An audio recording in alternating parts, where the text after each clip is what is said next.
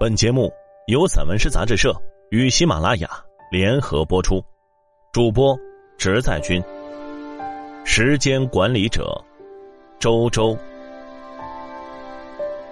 欠近下午的时间，一个下午，我原本去山中吊唁一位逝者，可在半道，我们的车辆被一件事拦住了。两个处于夕阳中的女孩。试图通过构筑堤坝的方式，让流淌的小溪在他们身边停住下来。不仅如此，他们还用两个塑料瓶打水，然后把瓶身对着倾斜过来的光线，痴迷的看。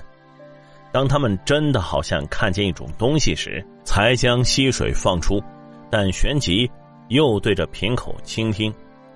他们交换着把耳朵长时间贴向瓶口，仿佛要逮住里面的一种味道。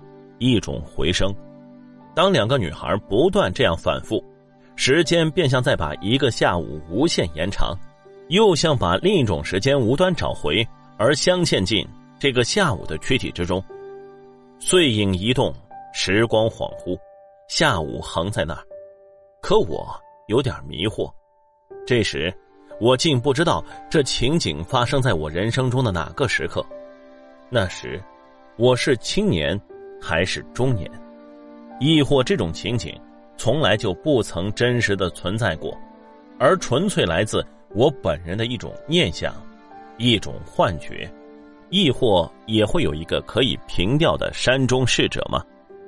时光荏苒，时移世易，但两个女孩无端生长，我不知道她们之中哪一个是我不曾目睹的姐姐的童年的模样。哪一个又是我并不存在的妹妹的童年写真？人生空阔，他们一直许诺我，这样发呆，发问。零度以下，月光与我已经是另一个人。那人从我这儿出走，时间就在零度以下。你见过？一种为月光铺就的路径吗？月，夜，肋骨的栅栏把月和夜平均分开。栅栏外面的夜晚有多大，栅栏里面铺就的月光面积就有多大。他从没有拖着自己行李一样的影子外出。零度以下，时间只易于凝结，但是。山峦平原一经月光雕塑，小路就成为其中一根最敏感的神经。哦，你应该见过自闲情飘落的雪莉一样寂寞的音符，你应该见过，亲爱的，月光补丁。藤蔓，那藤蔓即使一忍再忍。还是将触须伸向空无的地界，探向一面玻璃窗外面。只因有你，每个时辰仿佛还停留在春天。那根扯了多年的藤蔓，只为一念，一直绿着。那新鲜的触须不知疲惫，它像是要把那些没说完的话继续叙说完，又像是搭乘一列绿皮火车。去你的南方，藤蔓扯了多年，依然如此嫩绿，乃至回过头就看见电话线还在延伸。电话外面没有人，但那些话，还是被说了出来。两个意象，仿佛是两个毫无关联的意象浮现。我挥之不去，亦不能释然。三片发黄的姜片随沸腾的水翻滚着，他们的耐心足够长久。这种情景，让我回想起那次来自疏忽之间的失神慌乱和之后长久的瞩目凝望。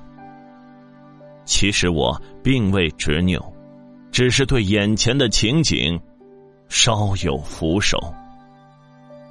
骨头的缝隙都是白的，自暗夜惊醒，这句梦中出现的句子似一道闪电，令我惊讶。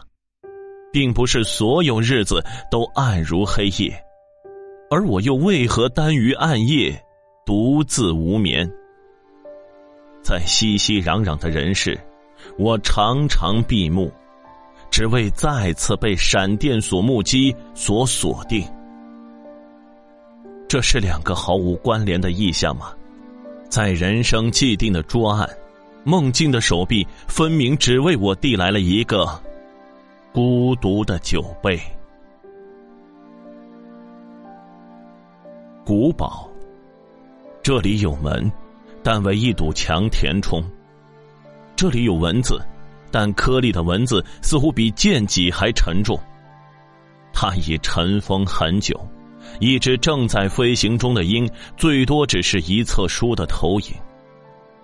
深埋于心的悼词，怀有一面绝壁的陡峭心情。大约在同治年间，你像是自言自语，往事不由自主的往下沉，这没有影响到你继续勾着头往古堡最高处攀爬。这个早晨。因为你在古堡的最高处，你远眺已无凭可依，无栏可扶，故乡作为村庄的样子，裹挟着缕缕薄雾，穿过山脚河岸，出现在对面的山梁上。大地安好。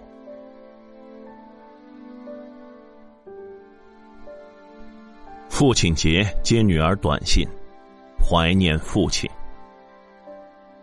这些文字在做魔术，女儿在成长，我在增加年岁。如此美好的文字适合重复，如同一件精美的器皿，它在又一次的呈现中获得了意义。爸爸，节日快乐！瓷质的声音清脆亮丽。我默坐着，想到我的父亲，他已于五年前离世。可是，这声音的礼盒中，并没有声音是来自我的，哪怕是最轻微的祝福。我对这个世界所敬重的，往往怀有几分羞涩。爸爸，节日快乐！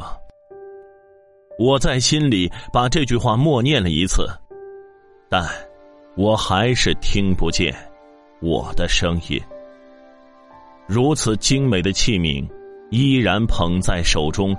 我已经是第五次轻轻抚摸，忧伤的擦拭。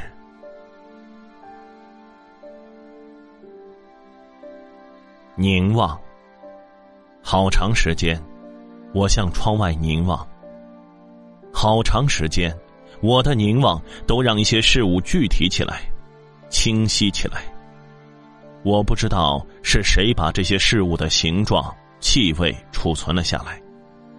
经过很长时间，我得以沿一方方形纸张的四个方向找到一面窗户的四条边框。我的友人认为这种状况是由窗户四条边框的局限所致，因为即使处于飞翔中的事物，也有不可逾越的边境。于是。我的凝望因为持久而变得锈迹斑斑，仿佛是一只鸟猛然中断飞翔之后留下苍老躯体本身，或者是一列长长的火车离去后留下的隐隐约约的痕迹。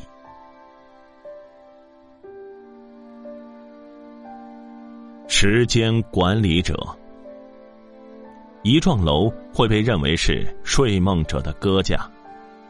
这时，时间管理者处于楼房正面的位置，整齐排列的窗户上上下下等距离重叠，看上去个个黑黑的，形如圆面斗笠。这就是那个令人悲痛欲绝的地方。我们也只有从这里，从这样的搁架上，才会遇见众多的逝者。可是后来，时间的管理者像关掉电灯一样，熄灭了月亮。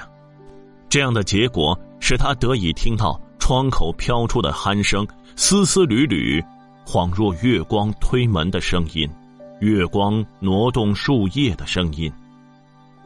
因为年代久远，他需要彻夜提取这种呼吸，并将其放置于灯光下显影。通过岁月的嗓音，他依稀读出那些做梦人的姓名，个个都有回声。一句话，提着月亮找秦汉。当这句话无端来到梦中，我马上从梦里抽身，在原本黑暗的手机屏幕上将它记下来。我知道它的来由。可是，我笨拙的性格里，有对夜晚无端消逝的隐忧。提着月亮找秦汉，后来我发现，这句话本身就是一轮明月，而我，持续拥有一个沉沉黑暗的夜空，已于千年。陡峭的部分。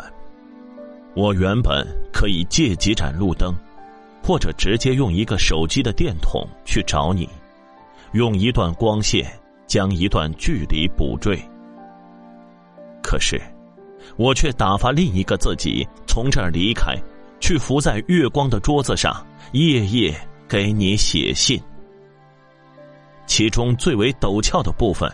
是深夜时分，我又一次拉紧被子覆盖住身体，却发现他依然未归。